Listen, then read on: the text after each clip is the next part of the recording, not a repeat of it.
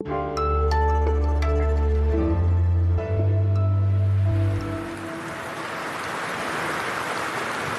diesem Applaus ist heute am Freitagnachmittag im Kreml eine Rede von Wladimir Putin zu Ende gegangen.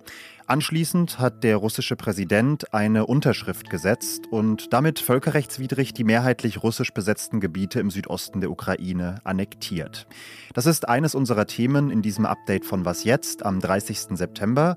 Außerdem im Programm eine europäische Antwort auf die Energiekrise und neue Erkenntnisse zum Fischsterben in der Oder. Ich bin Janis Karmesin und der Redaktionsschluss für diesen Podcast war um 16 Uhr. Mit einem großen Festakt hat die russische Föderation heute die Gebiete Luhansk, Donetsk, Saporizhia und Cherson, also Teile der Ukraine, annektiert inklusive einer Rede des russischen Präsidenten Wladimir Putin, die voll war mit nationalistischem Kitsch und Pathos. Hier in der Übersetzung einer Simultandolmetscherin. Wenn ich der Meinung bin, dass Russland meine Heimat ist, dann bedeutet das, dass ich Russisch liebe, dass ich Russisch denke und liebe, dass ich Russisch spreche und singe, dass ich Russisch glaube an die internen Kräfte des Volkes. Was er da sagt, ist ein Zitat des ehemaligen russischen Philosophen Ivan Iljin, dessen Denkschule Putin anhängt. Mein Kollege Maxim Kiriev, der das Geschehen in Russland für Zeit Online beobachtet, hat die Rede für uns im Originalton verfolgt und mir im Anschluss seine Eindrücke per Sprachnachricht geschickt. Was mir aufgefallen ist, war der eklatante Unterschied zur Rede von 2014. Damals ging es um die Krim-Annexion. Damals wirkte Putin wie der triumphierende Sieger. Die Rede war ja auch im gleichen Saal, im Georgssaal des Kremls. Und Putin wusste damals, dass niemand die Annexion der Krim verhindern kann dass seine Beliebtheit steigt mm, und dass er auf dem hohen Ross sitzt. Das ist jetzt alles nicht der Fall. Ähm, was ihm jetzt bleibt, ist ähm, der Versuch, Angst zu schüren und äh, dazu hat er den heutigen Auftritt auch benutzt. Also er hat gesagt, die Russland wird diese annektierten Gebiete nicht mehr hergeben und Russland hält sich alle Optionen vor, äh, diese Gebiete zu verteidigen. Das muss man aber ganz klar als auch ähm, so verstehen, dass auch die nukleare Option hier auf dem Tisch liegt. Ob das so ist oder nicht, das wissen wir natürlich nicht, aber zumindest formuliert er es so. Und das Ziel ist natürlich, der Ukraine, der Ukraine Angst einzujagen. Und was Putin jetzt bleibt, ist eigentlich der Versuch, die Ukraine dazu zu drängen, irgendwie diesen neuen Status quo zu akzeptieren aus Angst, dass es weiter noch schlimmer werden kann. Ja. Außerdem sagt Maxim, neben den gewohnten Angriffen auf die Ukraine und auf den Westen ist ihm besonders Putins Werben um die Länder des globalen Südens aufgefallen. Er hat ja diese ganzen ähm, Aspekte von Kolonialismus, Rassismus und andere Sachen angesprochen, die auch in diesen Weltteilen am Westen auch kritisiert werden. Also Russland steht ja jetzt vom Westen zumindest her isoliert da und braucht neue Verbündete. Und ich glaube, das war auf jeden Fall ein Versuch dafür, mehr Unterstützung zu werben. Also auf der einen Seite die Ukraine einschüchtern, äh, den Westen abschrecken und die äh, China, Asien, äh, Indien und Lateinamerika und Afrika als Unterstützer zu gewinnen.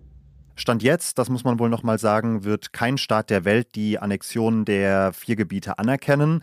Die EU hat den Vorgang unmittelbar nach dem Festakt scharf verurteilt und gesagt, Russland gefährde damit die Sicherheit weltweit. Die Übergewinnsteuer für Energiekonzerne kommt, und zwar auf EU-Ebene. Darauf haben sich heute in Brüssel die Energieministerinnen und Energieminister der Mitgliedstaaten geeinigt. The member states will be able to use these surplus revenues and to distribute it to the households and small and medium enterprises which are severely hit. Mit dem Geld, sagt hier der tschechische Minister Josef Schikela, sollen die Mitgliedstaaten dann Haushalte und kleine und mittlere Unternehmen entlasten können. Bezahlen sollen vor allem Stromerzeuger. Die haben in den vergangenen Monaten bekanntlich Milliarden an sogenannten Zufallsgewinnen eingefahren, also deutlich höhere Einnahmen ohne relevant höhere Kosten gehabt zu haben. Die kamen deshalb zustande, weil der Strompreis immer durch das teuerste aktive Kraftwerk bestimmt wird. Das sind derzeit Gaskraftwerke, aber zu diesem Preis können dann alle Stromproduzenten ihren Strom verkaufen, auch wenn sie ihn eigentlich aus günstigeren Quellen wie aus Sonne, Wind oder in Atomkraftwerken produzieren. We agree to cap these profits on 180 Euro per megawatt hour. Die Stromerzeuger dürfen also, sagt Josef Sikela hier, künftig nur noch 180 Euro pro Megawattstunde verdienen. Alle Gewinne darüber werden abgeschöpft. Und, das kommt noch dazu, auch Mineralölkonzerne und Raffinerien sollen sich mit einer sogenannten Solidarabgabe an den gesellschaftlichen Kosten der Krise beteiligen. Hier gab es also eine Einigung der EU-Staaten. Weiterhin unterschiedlicher Meinung sind sie allerdings in der Frage, ob sie einen gemeinsamen Höchstpreis festlegen sollten, zu dem Gas aus Nicht-EU-Staaten gekauft wird. Finanzschwächere Mitglieder der EU befürchten, dass wohlhabendere Staaten, allen voran Deutschland, weiter jeden Preis mitgeben entstehen könnten auf dem Weltmarkt und die ärmeren Länder dabei abgehängt werden. Bundeswirtschaftsminister Robert Habeck ist dagegen. Er befürchtet, ähnlich wie die EU-Kommission, dass bei einem festgelegten Höchstpreis noch weniger Gas nach Europa kommen könnte, weil die Lieferanten es dann lieber in andere Teile der Welt, wie zum Beispiel nach Asien, verkaufen könnten. Er will stattdessen auf anderem Wege die Preise senken. Dazu gehört beispielsweise eine gemeinsame Einkaufsgemeinschaft, dass wir die Marktmacht Europas klug einsetzen, auf den Weltmärkten klug einsetzen, koordiniert agieren und damit die Preise runterbringen. Es waren, muss man ja sagen, fast biblische Bilder, die die Umweltkatastrophe an der Oder im August produziert hat. Behörden und Freiwillige zogen damals hunderte Tonnen toter Fische aus dem Fluss. Um das Geschehene aufzuklären, haben damals die beiden betroffenen Länder, Deutschland und Polen, eine binationale Expertinnengruppe gebildet. Und heute haben die Forschenden ihren Bericht veröffentlicht und sie sind, sagt Bundesumweltministerin Steffi Lemke, zu dem Schluss gekommen, dass diese Umweltkatastrophe menschengemacht ist. Das heißt, sie geht eindeutig auf eine zu hohe Salzfracht in der Oder zurück. Das heißt, übersetzt, die Ursache der Katastrophe ist offenbar ein überdurchschnittlich hoher Salzgehalt in der Oder gewesen und der hat wiederum das Wachstum einer Alge gefördert, deren Gift für Fische tödlich ist. Warum genau der Salzgehalt aber so massiv gestiegen ist, ist nach wie vor nicht abschließend geklärt. Es gibt Hinweise darauf, dass Abwässer aus der polnischen Bergbauindustrie die Ursache sein könnten. Belegen konnte die deutsche Gruppe das allerdings nicht, weil die polnische Seite ihnen keine Wasserproben zur Verfügung gestellt hat. Unstrittig ist dagegen, dass die Folgen der Klimakrise, konkret der niedrige Pegelstand des Flusses und die hohen Temperaturen, die Katastrophe mindestens begünstigt haben. Morgen früh in der ersten Folge meiner neuen Kollegin Lisa Kaspari analysieren wir die Erkenntnisse nochmal genauer und schauen uns auch an, welche Konsequenzen sie haben könnten. An der Stelle auch schon mal alles Gute dir, Lisa. Was noch? Ich will heute das Ergebnis einer ganz persönlichen Recherche mit Ihnen teilen. Ich habe heute nämlich nach einer Kochinspiration für dieses lange Wochenende gesucht.